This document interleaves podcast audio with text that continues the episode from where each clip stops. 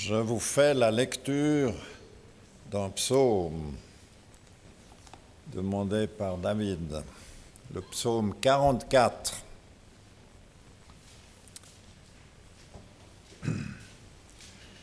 Au chef de chœur des descendants de Corée, cantique.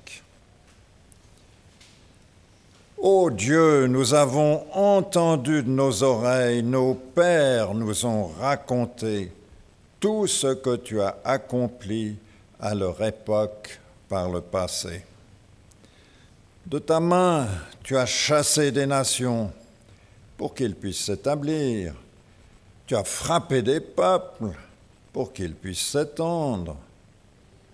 En effet, ce n'est pas par leur épée qu'ils se sont emparés du pays.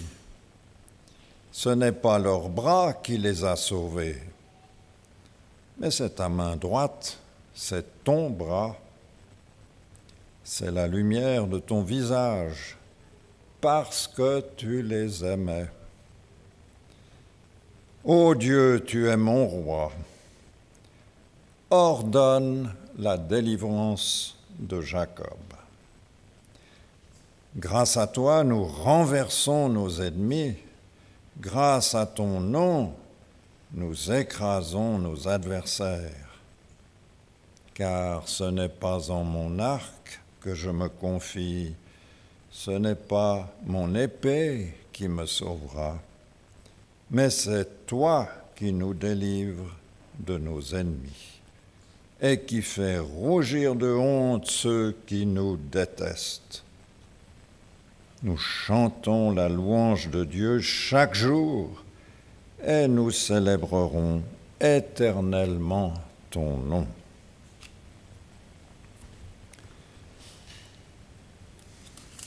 Cependant, tu nous as repoussés, tu nous as couverts de honte, tu ne sors plus avec nos armées, tu nous fais reculer devant l'ennemi et ceux qui nous détestent se partagent nos dépouilles. Tu nous livres comme des brebis de boucherie, tu nous disperses parmi les nations, tu vends ton peuple pour rien, tu ne l'estimes pas à une grande valeur. Tu nous exposes aux insultes de nos voisins, à la moquerie et aux railleries de ceux qui nous entourent. Tu fais de nous le sujet d'un proverbe parmi les nations. On hoche la tête sur nous parmi les peuples.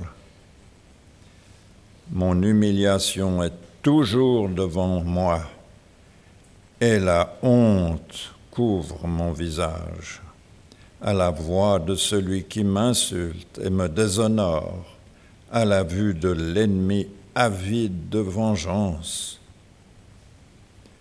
Tout cela nous arrive alors que nous ne t'avons pas oublié et que nous n'avons pas violé ton alliance. Nous n'avons pas fait marche arrière dans notre cœur, nous ne nous sommes pas écartés de ton sentier. Pourtant, tu nous as écrasés dans le territoire des chacals et tu nous as couverts de l'ombre de la mort. Si nous avions oublié le nom de notre Dieu et tendu nos mains vers un Dieu étranger, Dieu ne le saurait-il pas? Lui qui connaît les secrets du cœur mais c'est à cause de toi qu'on nous met à mort à longueur de journée, qu'on nous considère comme des brebis destinées à la boucherie. Lève-toi, pourquoi dors-tu, Seigneur? Réveille-toi, ne nous repousse pas pour toujours. Pourquoi te caches-tu?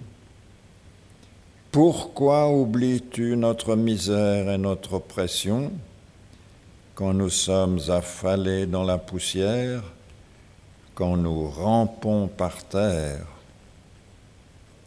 Lève-toi pour nous secourir. Délivre-nous à cause de ta bonté. Jusqu'ici.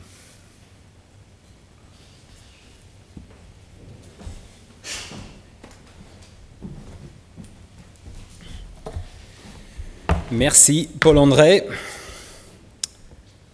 Bonjour à chacun, chacune.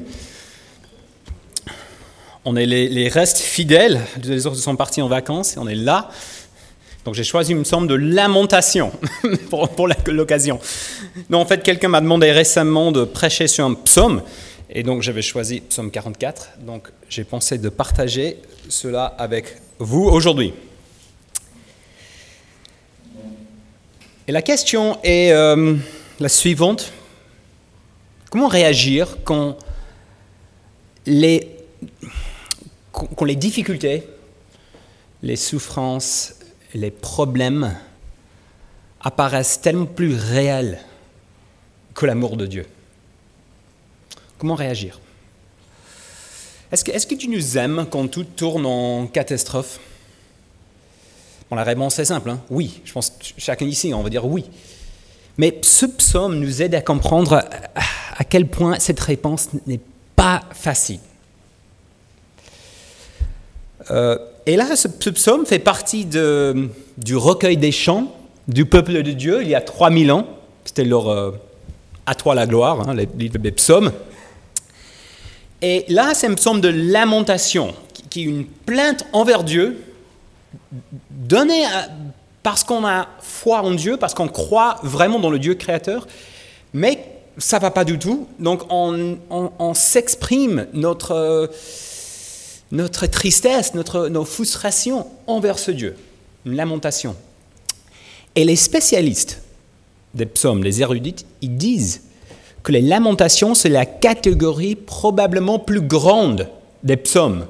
Si vous classez des psaumes, des psaumes de joie, des psaumes de reconnaissance, les psaumes de lamentation, de plainte sont une des catégories les plus grandes dans tout le recueil des chants, des, euh, psaumes. Et ça, je trouve fort parce que nous, aujourd'hui, est-ce qu'on a autant de psaumes, de chants qui expriment aussi la, la difficulté parfois d'être rassuré, de sentir que Dieu nous aime vraiment? En fait, euh, le musicien américain Michael Card, il a écrit un livre qui s'appelle Une tristesse sainte, Sacred Sorrow. Et il dit, la lamentation fait partie de notre adoration. Sans s'exprimer la vraie difficulté de la vie, sans une articulation de notre foi avec une vraie honnêteté, notre adoration risque de devenir superficielle, voire malhonnête. Je pense que ce somme, à la base, c'est cette expérience de ne pas être convaincu, de ne pas voir l'amour de Dieu envers nous. Je pense que c'est quand même une, réalité aujourd'hui. Je me, souviens, quand j'étais à la fac, euh, on avait une personne qui faisait la relation d'aide parmi les étudiants à la fac, la fac de théologie. Une fois, elle avait fait un questionnaire anonyme qui demandait aux étudiants combien d'entre vous a vraiment le ressenti, se sent vraiment aimé par Dieu C'est une question, bah, je pense qu'il y a plusieurs questions, complètement anonymes. Demandez vraiment être complètement honnête. Combien d'entre vous sont-ils vraiment et sont rassurés, convaincus que Dieu t'aime? Et c'était fort, hein, la réponse, je pense qu'il y avait deux tiers qui avaient du mal de ces étudiants en théologie. Donc, ça, c'est pour les étudiants en théologie qui sont à la fac euh, comme une plus forte raison pour aussi nous, dans nos églises, on peut vivre les choses et, subir euh, cette même expérience. Donc regardons ce psaume ensemble et, regardons comment ce peuple de Dieu, par le passé, a confronté ce défi. Et Seigneur, c'est un contexte probablement d'une défaite militaire, comme vous avez constaté, j'imagine. Euh, et c'est vrai que ça doit être une des expériences humaines les plus tristes, non? Bah, Je ne sais pas, j'ai jamais vécu hein, des fêtes militaires, des gens ici parmi nous. Mais quand tu, quand tu, lis les histoires, ou même, je me souviens, au, musée d'Orsay, tu vois les tableaux de la retraite de Russie, d'armée Napoléon. c'est les scènes épouvantables. Votre ami est mort, vous êtes blessé à vie, vous êtes les perdants. Catastrophique. Et, là, je pense, juste une remarque par rapport à ces psaumes. Souvent, dans le livre des psaumes, on a des situations un peu extrêmes. D'ailleurs, comme ici, une défaite militaire. Et pour nous, je pense, l'idée n'est pas que, voilà, c'est une, une, situation tellement extraordinaire, extrême, que ça ne s'applique pas forcément à nous. Mais en fait, le contraire. Dieu a choisi de mettre dans les psaumes des situations les plus extrêmes, disons, pas pour euh, que ces situations ne... on ne peut pas voir les pertinences pour nous, mais l'inverse. Si le peuple, dans une situation tellement extraordinaire, tellement triste, a pu voir l'amour de Dieu, quand même plus pour nous, peut-être vivre les choses quand même un peu moins extrêmes, peut-être une, pas une défaite militaire, il faut attendre avant que Trump euh, l'Europe. Mais pour l'instant, l'instant, on est en paix, c'est bien. Mais quand même, ces choses sont pour nous aussi avec les soucis moins, moins extraordinaires, mais on peut trouver la même espérance que ce peuple-là.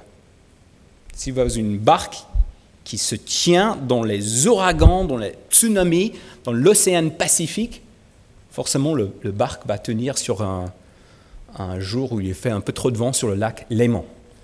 Et de la même manière, là, ces situations sont quand même extrêmes, mais c'est pour nous aider à voir la pertinence pour nous, même dans les situations moins, moins extrêmes.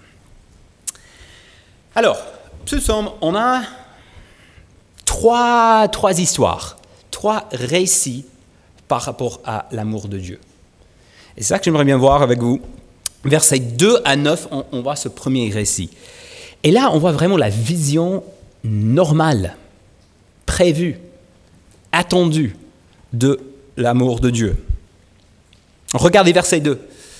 Ô Dieu, tu nous as entendus, nous, nous, avons entendu de nos oreilles.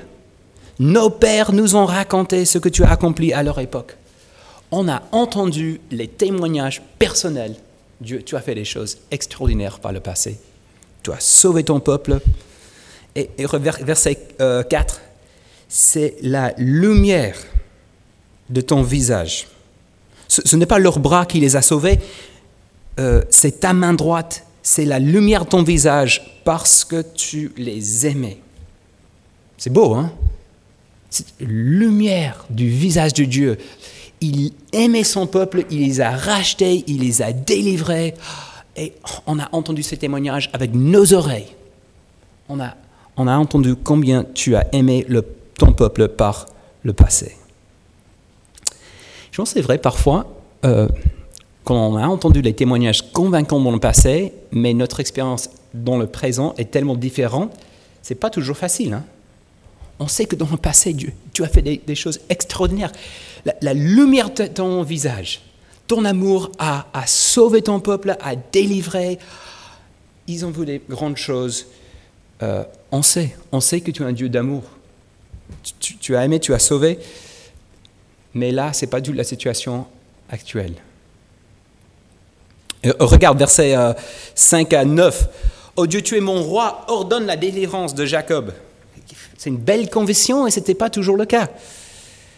Car ce n'est pas de mon arc que je me confie, mais c'est toi qui nous délivres de nos ennemis. Voilà, c'est une bonne théologie. Ils sont centrés sur Dieu.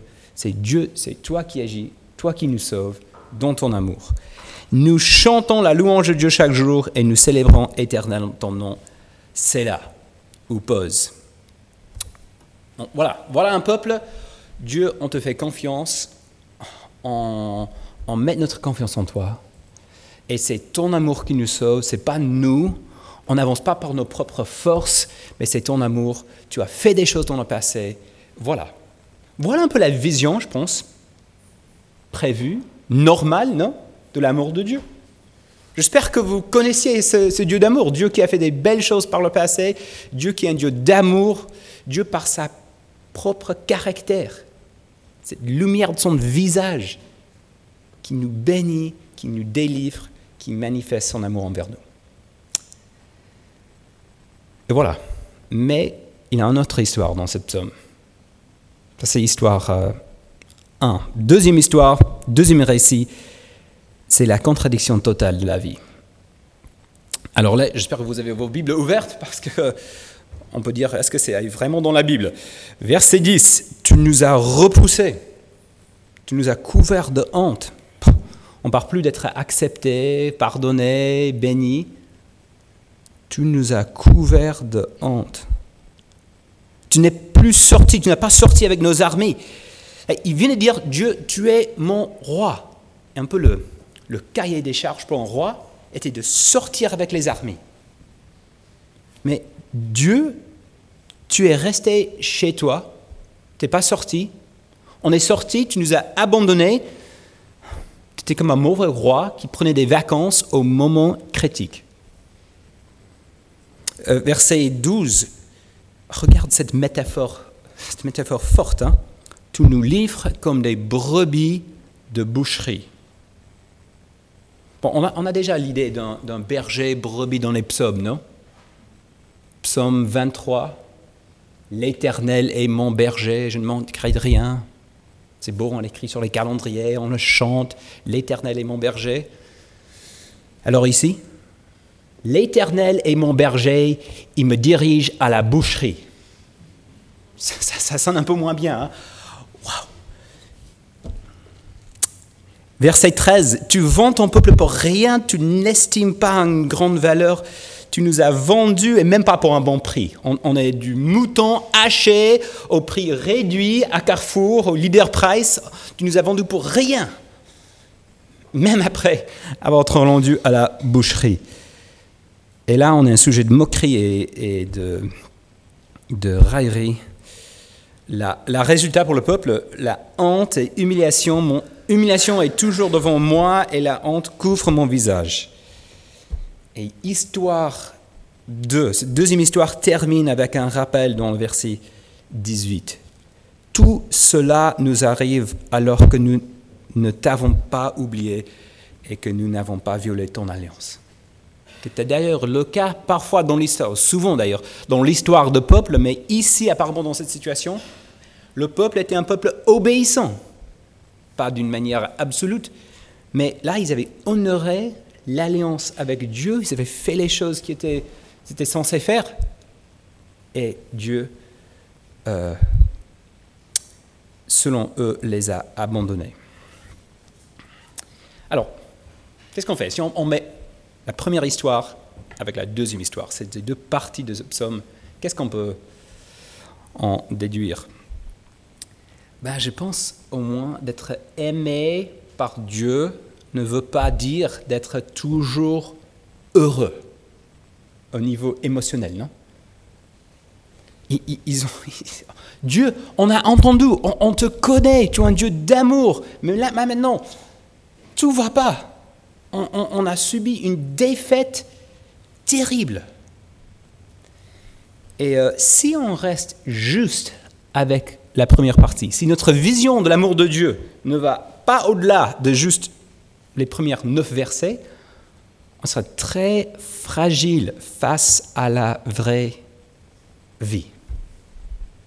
Être aimé par Dieu ne veut pas dire tout va bien, tout va être sympathique, confortable, agréable dans notre vie. Et je trouve fort les fils de Corée, là, qui ont écrit ce psaume, ils ont apporté cette tristesse à Dieu, envers Dieu. Et c'est une, lamentation s'exprime une foi vers Dieu. C'est pas la même chose que juste une incrédulité qui dit oh la vie est terrible, un certain désespoir, qui devient sceptique, qui devient pessimiste, qui dit Dieu peut-être il est au contrôle, mais bon cette idée d'un Dieu d'amour ça euh, c'est pas vrai ou oui, peut-être euh, Dieu même, mais il n'est vraiment pas puissant pour vraiment réagir dans cette situation. On ne parle pas d'un désespoir, d'une euh, incrédulité. Cette lamentation est orientée vers Dieu. Et ça, je trouve c'est fort que Dieu a voulu garder ses paroles. C'est quand même assez dur, non? Tu nous amènes comme des brebis à la boucherie dans sa parole pour, je pense, mettre en valeur la vraie honnêteté que Dieu nous attend dans notre relation avec lui. Et combien c'est important de venir à Dieu tel que nous sommes, tel que nous ressentons des choses. On a besoin de psaume 23. Quel beau psaume. Hein Mais on a aussi besoin de psaume 44. Et si on vit une situation comme 44, on essaie juste toujours de dire psaume 23, on sert dans une de superficialité, ça ne va pas vrai et honnête envers Dieu. Et je pense que c'est intéressant dans notre société aujourd'hui. On est vraiment à la recherche de l'authenticité, non? Je trouve quand je discute avec les autres, il y a beaucoup de choses superficielles dans la vie. On veut des vies authentiques, honnêtes. Et je pense qu'il y a un lien, comme, comme dans toute la Bible, très profond entre notre relation avec les autres et notre relation avec Dieu. Et qu'est-ce qui est important de suivre cet exemple, de venir envers Dieu tel que nous sommes, avec les émotions que nous portons, avec les difficultés, les souffrances, les plaintes, et de les porter envers Dieu. Dans la foi, mais dans l'honnêteté. Je pense que ça aussi, c'est une clé pour nous aider à être authentiques envers les autres dans l'Église. Parce que c'est très facile de tomber hein, dans un certain rythme. On prie des prières un peu enregistrées, tu sais. Merci Seigneur, mais, mais, mais le vrai euh, relation, la vraie authenticité envers nous et Dieu est parfois un peu mm, absent. Et je pense que ce psaume nous encourage vraiment à venir vers Dieu authentique, tel que nous sommes. Et puis, je pense que ça, nous aide à être authentiques dans plein d'autres domaines de nos vies.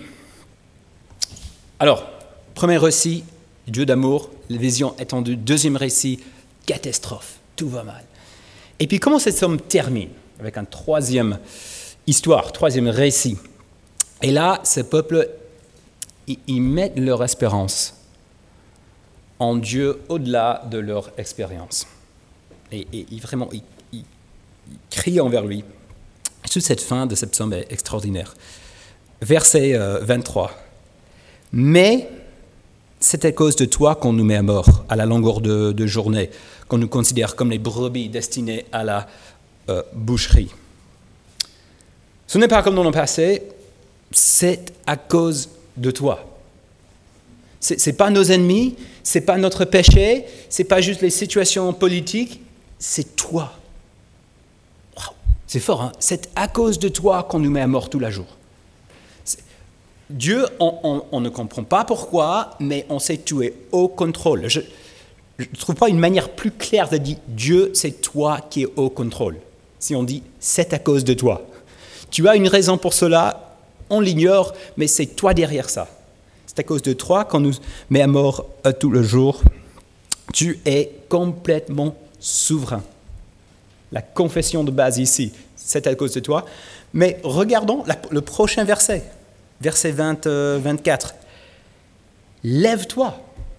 Pourquoi dors-tu, Seigneur? Réveille-toi, ne nous repousse pas toujours. C'est quand même bizarre, ça, non? Euh, Tous les Israélites savaient très bien que Dieu n'avait pas besoin de dormir. Le Dieu d'Israël ne somnole, ne, ne, dort ni, ne somnole ni dort. Neither sleeps nor slumbers. tout le monde savait. Euh, il, et là, il vient de dire, c'est à cause de toi, tu, es au contrôle. Et puis le prochain verset, réveille-toi, lève-toi. Et euh, ça, on, voit dans les psaumes, dans la Bible, euh, Dieu n'est pas comme nous. Dieu est saint, il, est à part, il est différent. Et dans notre relation avec lui, on, peut, exprimer ces deux choses. D'une part, Seigneur, tu es souverain, tu es sur ton trône. Et d'autre part, réveille-toi. C'est intéressant parce que si quelqu'un dort, elle est vraiment euh, out, non? Si tu, si tu euh, dors au volant, c'est pas juste un détail. Ah ouais, c'est vrai, c'est pas, pas la bonne manière de conduire une voiture. Ah non. Si tu dors, tu es out, c'est grave. Et là, dans ces deux versets, c'est à cause de toi. Alors, réveille-toi, Seigneur. Et pense, Dieu nous invite à la fois à avoir une conviction qu'il est souverain, il est au contrôle, et en même temps d'être honnête à ce point. Seigneur, on a l'impression que tu es out, tu n'es pas présent, que tu dors, réveille-toi, interviens, aide-nous. Et on sait, on connaît que tu es le Dieu vivant, que tu es sur ton trône. C'est un exemple de l'authenticité que Dieu souhaite voir dans nos vies. Et souvent, on est presque trop théologien. Hein. Dieu est souverain, Dieu est toujours là, il dort jamais, donc on ne peut pas dire ça.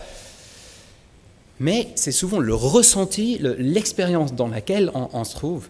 Et là, quel exemple? Seigneur, tu es au contrôle, Seigneur, lève-toi, réveille-toi, interviens. Et c'est quoi leur demande euh, Enfin, c'est verset 27. Lève-toi pour nous secourir, délivre-nous.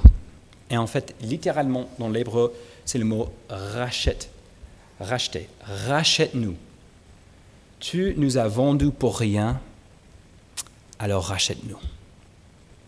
Et rachète-nous pourquoi? À cause de ton amour. Au-delà de ces souffrances, Seigneur, ton amour est quand même plus grand. On ne le voit pas, on se sent abandonné, on se sent complètement dans la défaite. Tu nous as vendus pour rien, alors rachète-nous dans ton amour, dans ta bonté, euh, le mot euh, amour. Donc histoire, la première histoire, vision normale de l'amour de Dieu, belle vision, belle, belle, les témoignages, beaux témoignages de l'amour de Dieu. Histoire 2, tout en catastrophe. Défaite totale. Et récit 3, histoire 3, Seigneur, délivre-nous à cause de ton amour. Cette, cette cri qu'à la fin, l'amour de Dieu est quand même encore plus grand. Invisible peut-être, mais encore plus grand que toute cette souffrance. Et euh, vous savez très bien, je pense bien, que l'amour de Dieu est, plus grand que juste cette vision en, dans la première partie. Et d'ailleurs, on voit dans la Bible plein de situations, on a cette conviction que Dieu est amour, une situation terrible et en fin de compte, Dieu qui, qui fait quelque chose d'extraordinaire et qui manifeste davantage son amour par là, pas, pas seulement en évitant la souffrance, mais à travers les souffrances. Et je pense que ce qui m'a vraiment euh, frappé par rapport à ce psaume, et quand je lisais euh, Romains chapitre 8, un passage très connu, qu'on aime beaucoup, et j'ai constaté comment Paul, l'apôtre Paul, cite ce psaume.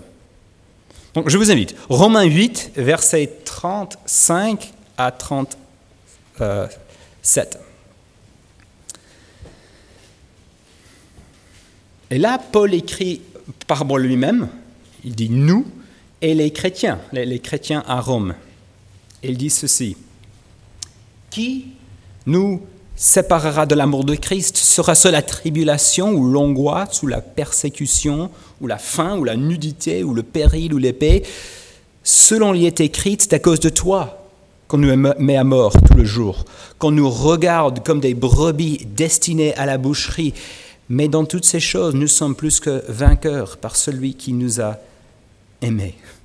Vous avez vu ça? Vous n'avez jamais réfléchi par à ce point? Paul cite le psaume 44.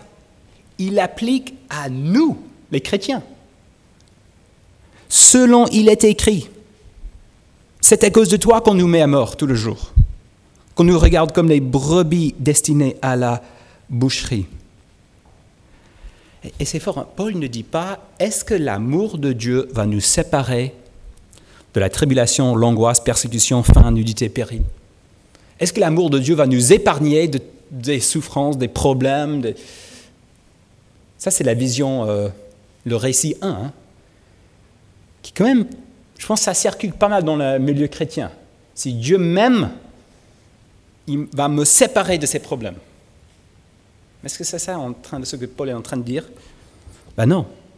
Est-ce que ces choses-là vont nous séparer de l'amour de Dieu? La tribulation, l'angoisse, selon il est écrit, parfois on peut même subir des expériences où on se sent comme des brebis destinées à la boucherie. Mais dans toutes ces choses, nous sommes plus que vainqueurs alors, comment Paul a eu cette conviction même dans des situations terribles, rien ne nous sépare de l'amour de Dieu, rien ne sépare de l'amour de Christ. On est même plus que vainqueur. Et, euh, et là, on voit vraiment un- un- une des merveilles de notre foi, une des merveilles de, l'Évangile. Vous savez, il y a vraiment une personne qui a pu raconter ce psaume parfaitement, qui était parfaitement inno- inno- innocent et qui avait subi une défaite totale et qui a mis sa confiance entièrement en Dieu. C'est Jésus lui-même. Vous savez, Dieu ne nous donne pas vraiment une réponse intellectuelle au problème de notre souffrance, les souffrances dans ce monde. Mais c'est extraordinaire qu'il vient lui-même. Il se met dans le milieu lui-même. Dieu qui prend, je trouve tellement fort que on prend une des lamentations, une des plaintes les plus extraordinaires du peuple de Dieu envers Dieu. Dieu, tu dors, on est dans la souffrance. Et ce psaume être, va être vécu entièrement par Dieu lui-même. Dieu ne donne pas une réponse à nos souffrances, mais il vient lui-même. Il se trouve au milieu d'eux, il est avec nous. Tu sais, Jésus était vendu pour presque rien. 40 pièces d'argent pour le créateur du monde. C'est pas beaucoup. Jésus a subi la défaite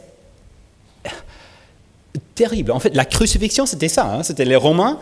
Tu, euh, tu trouvais un endroit à l'extérieur de la ville, tu plantais une croix, tu clouais le, criminel avec la souffrance épouvantable pour dire voilà les ennemis de Rome. Et là, on voit Jésus cloué sur une croix. En fait, Ésaïe nous dit il était comme un brebis destiné à la boucherie. Il n'a pas ouvert sa bouche. Il était considéré abandonné par de Dieu. Et ce n'était pas par hasard. Jésus pouvait dire c'est à cause de toi. Et tu sais, il, il- a fait ça pourquoi? Pour nous, pour manifester son amour envers nous, nous, et aussi pour prouver que Dieu ne minimise pas les souffrances. Il rentre dedans, il est avec nous, il est présent, pas forcément une réponse intellectuelle, voilà, voilà pourquoi, pour- pourquoi la vie est difficile, pourquoi il y a autant de souffrances dans le monde, mais avec lui-même présent au milieu de, nous. Et, qu'est-ce que Jésus a, fait à, travers la croix? Ben, il a montré qu'il était vraiment plus que vainqueur. Trois jours plus tard, Dieu l'a ressuscité d'entre les morts.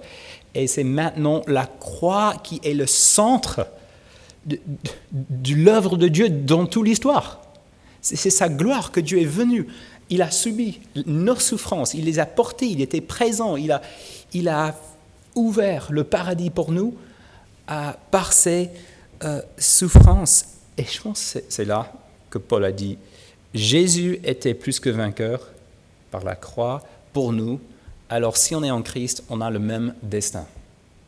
Et c'est pour ça que même si on vit la persécution, la nudité, la- toutes ces souffrances et persécutions, on peut savoir on est en Christ plus que vainqueur.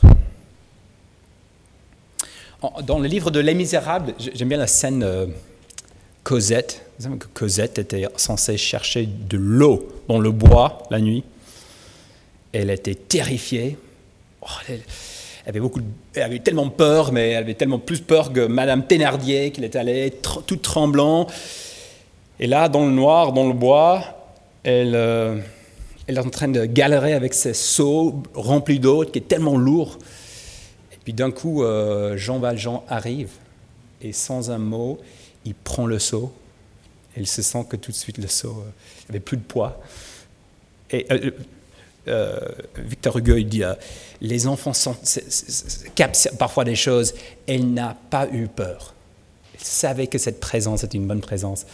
Sans, des mots, sans, un grand discours, euh, il était là, il portait le seau, elle était rassurée.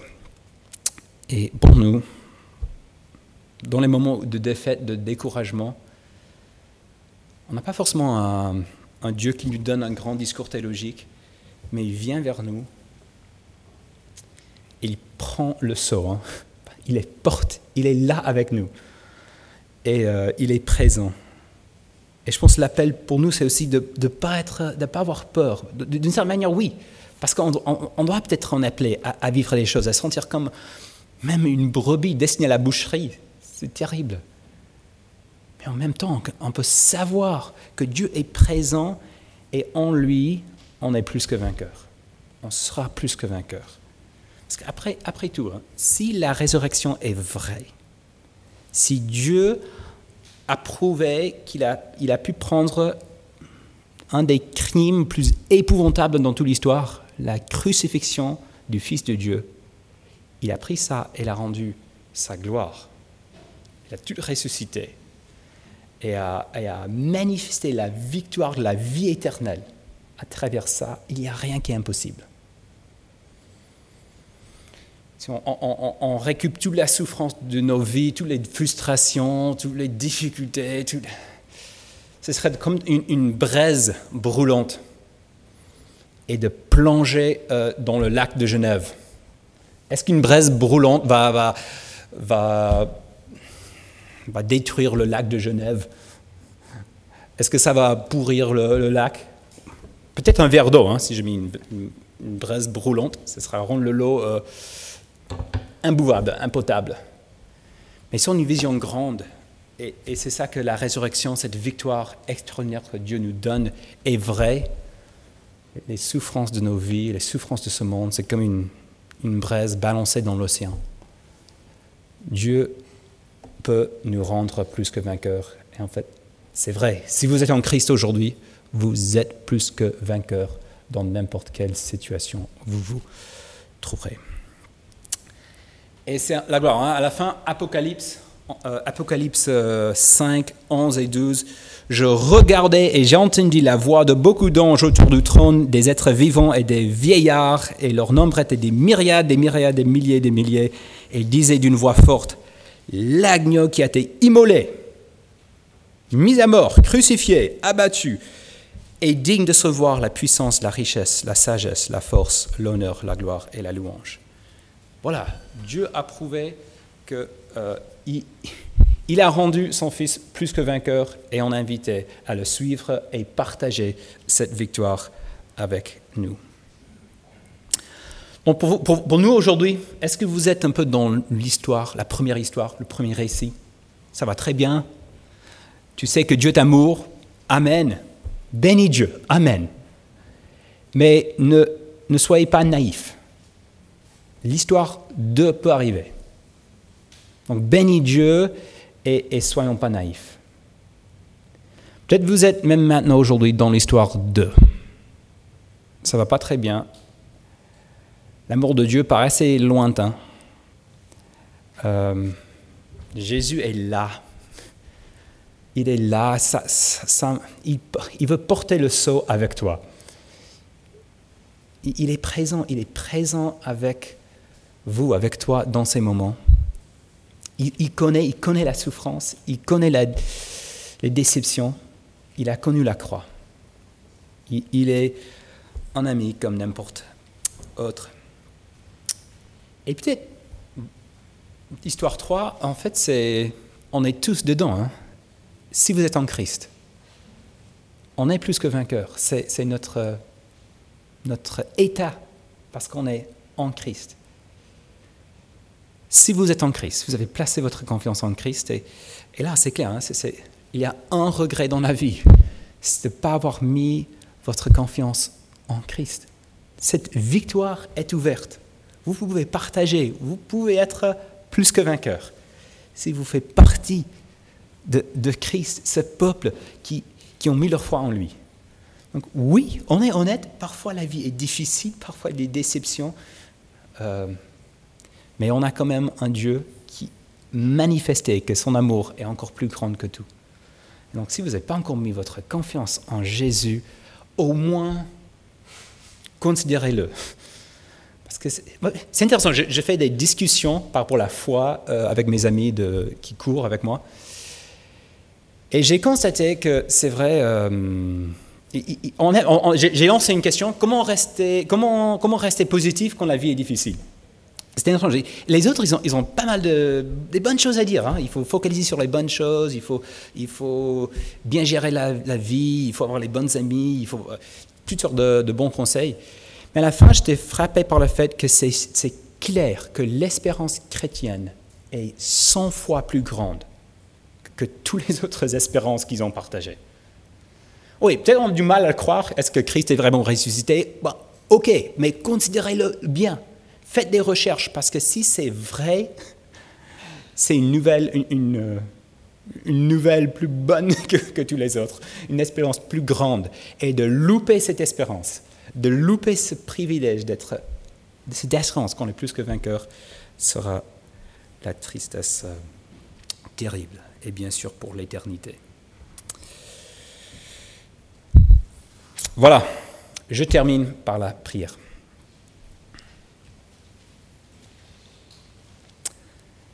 Seigneur, tu es aux profondeurs de, ta, sagesse, de tes conseils, de, tes voix. Et nous, à, Seigneur, à, à être les personnes qui sont convaincues, qui marchent avec honnêteté dans les moments difficiles, mais avec finalement une vraie confiance qu'en Christ, on est plus que vainqueur. Bénis-nous pour la gloire de Jésus-Christ. Amen.